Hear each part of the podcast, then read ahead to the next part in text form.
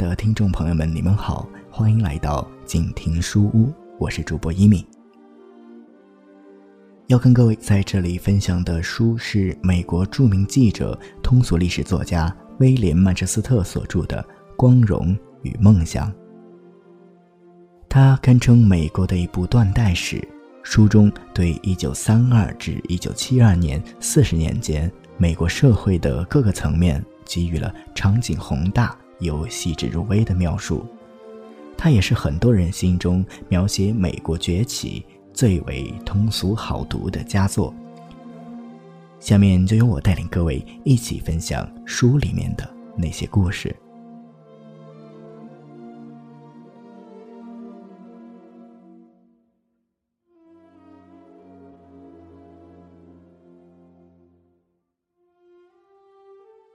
可是。并非人人都叫胡夫失望。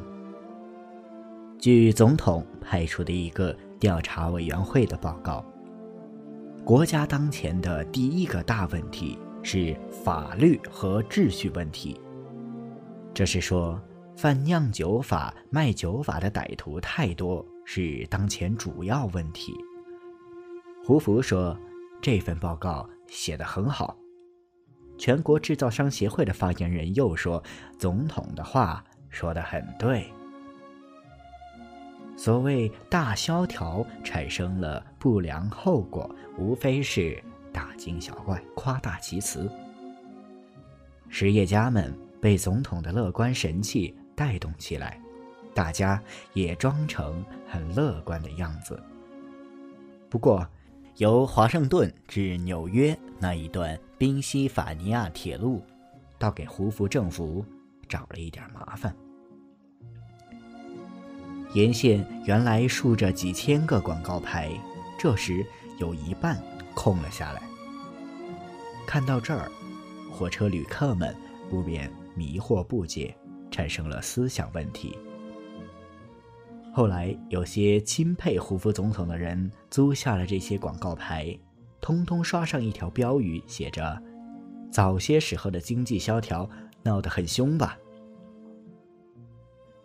雄狮俱乐部国际协会认为这样的提问很对头。先前是很萧条，可是已经事过境迁了。于是就搞一个商业信心周，庆祝一番。总统爱看的连环漫画有个主角叫小孤儿安妮，他老是叫喊说：“老天爷，谁说生意不好？”哥伦比亚大学校长尼古拉斯·莫里巴特勒博士是没有说过生意不好的，他安慰本校的师生说：“有勇气就能战胜不景气。”美国钢铁公司总经理。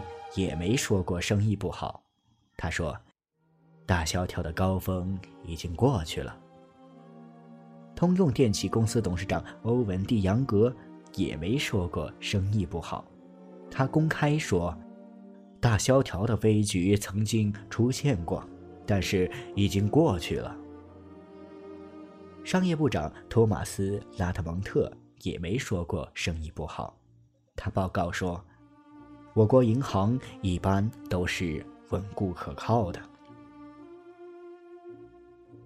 纽约时报》早在一九三一年元旦就发表过高论，说：“先前形势坏透，今后必然好转。”这也就是说，人们总会把积攒下来的钱花掉，把破烂的衣物更新的。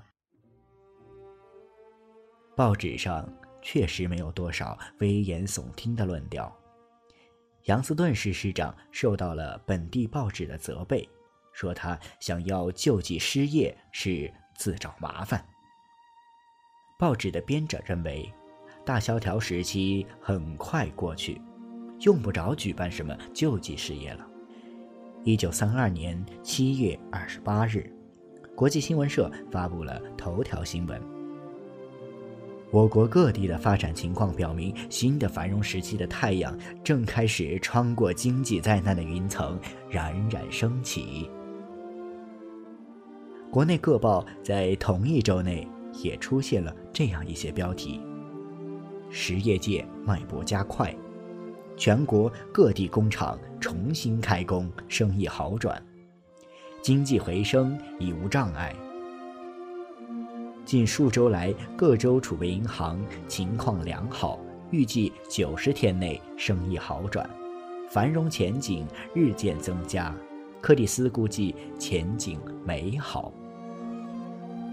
可是，所有这些报纸偏偏都只字不提一个值得注意的事实，那就是，在美国这个世界上最富的国家里。有一千五百万以上的人到处找工作，可是哪里也没有工作可做。一九三二年八月，一位替《星期六晚邮报》写文章的人问英国大经济学家约翰·凯恩斯：“历史上有过类似大萧条这样的事情没有？”他回答说：“有的，那叫黑暗时代，前后。”共四百年，为此惊呼大难临头，未免言过其实。但是这两个历史时期，至少有一点看来确实是相同的，那就是人民虽然深受其害，却都不懂得是什么在作祟。有人笼统地归罪于时事。这所谓的时事，乃是胡服的隐晦真相的说法。有人又把大萧条同一九二九年的股票市场崩溃混为一谈，往往说，大萧条以来我还没有进过城，或者说，过去我常进城，不过那是大萧条以前的事儿了。全国制造商协会主席约翰 ·E· 艾杰顿说。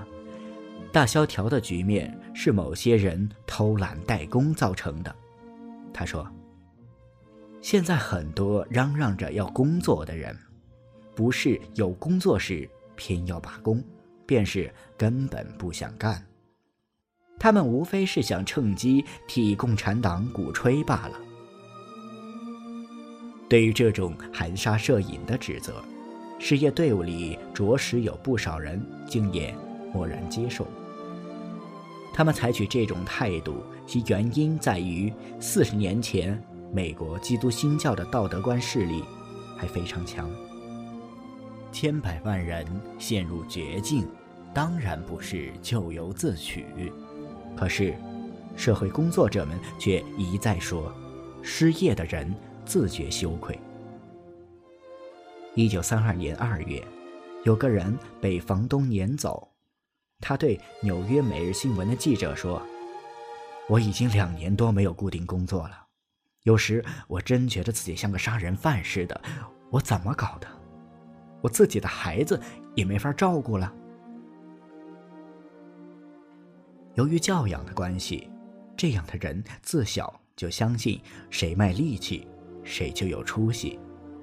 现在呢，不管勤的、懒的，一概倒霉。”所以，人人感到精神沮丧。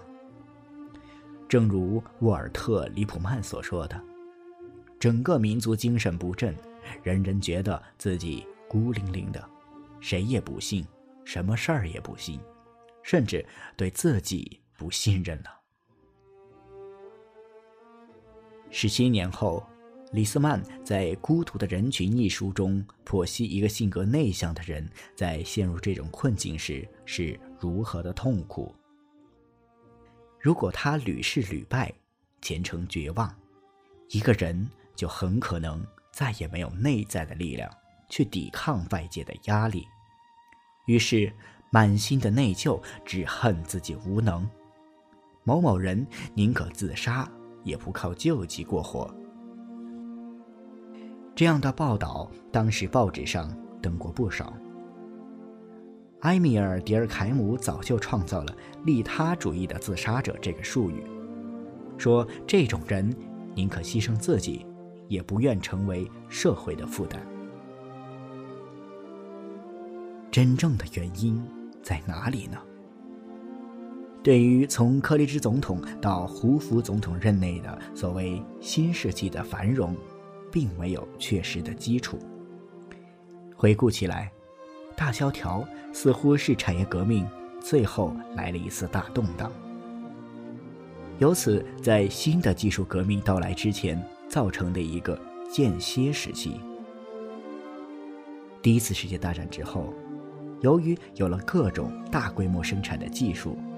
工人每小时的劳动生产率已经提高到了百分之四十以上。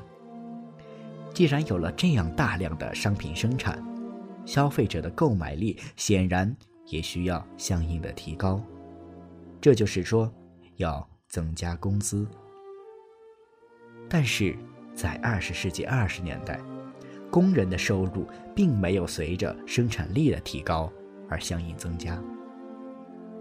就是在黄金时代的1929年这一年，布鲁金斯研究所的经济学家也计算过，一个家庭如果想取得最低限度的生活必需品，每年要有两千元的收入才行。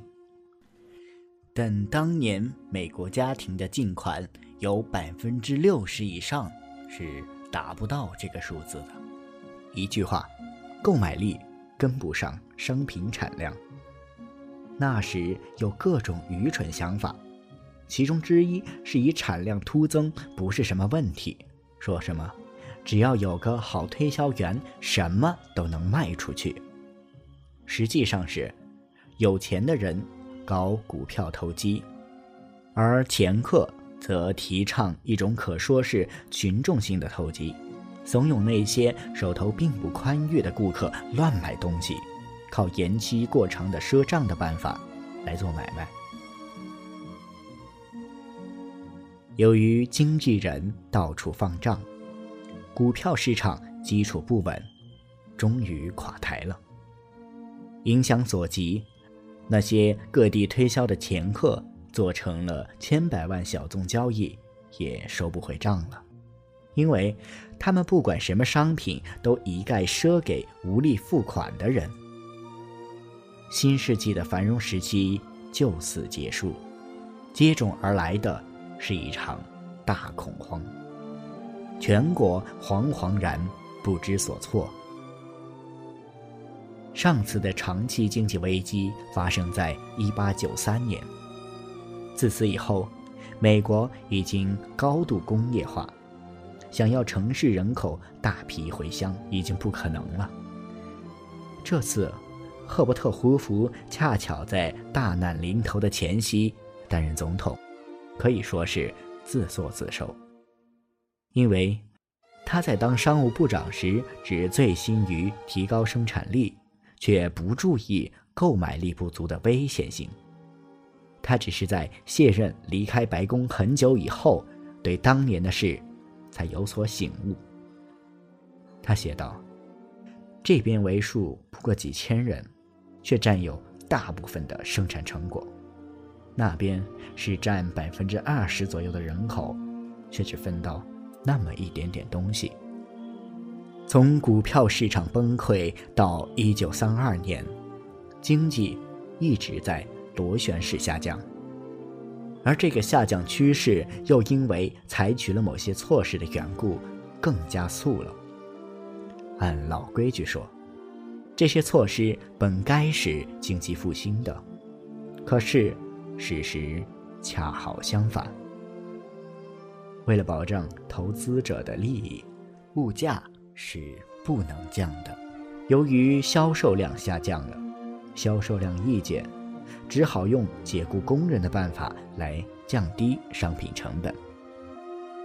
这个工业部门的工人失业了，哪里有钱去买别的工业物品的产品呢？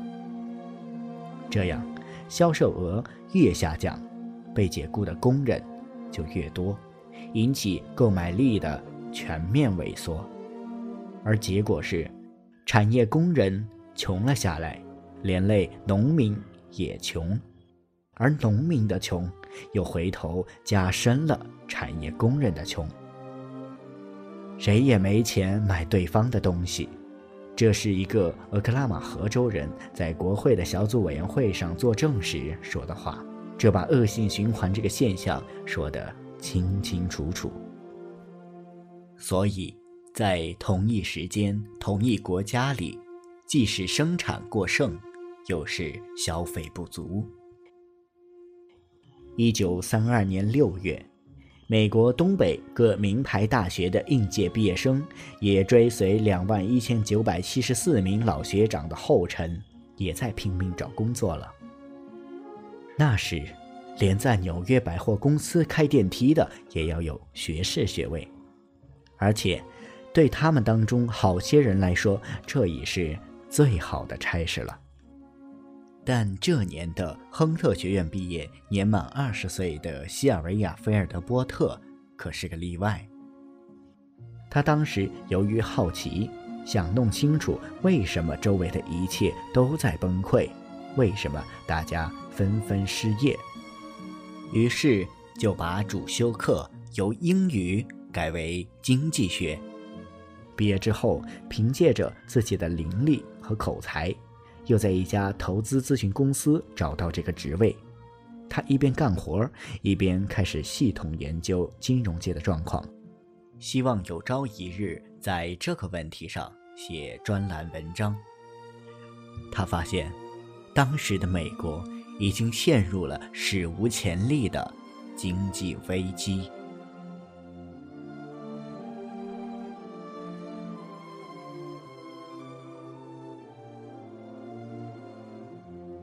好了，今天的书就读到这里。我是主播一米，你也可以通过节目介绍中留下的新浪微博账号找到我。再次感谢你的收听，我们下期再见。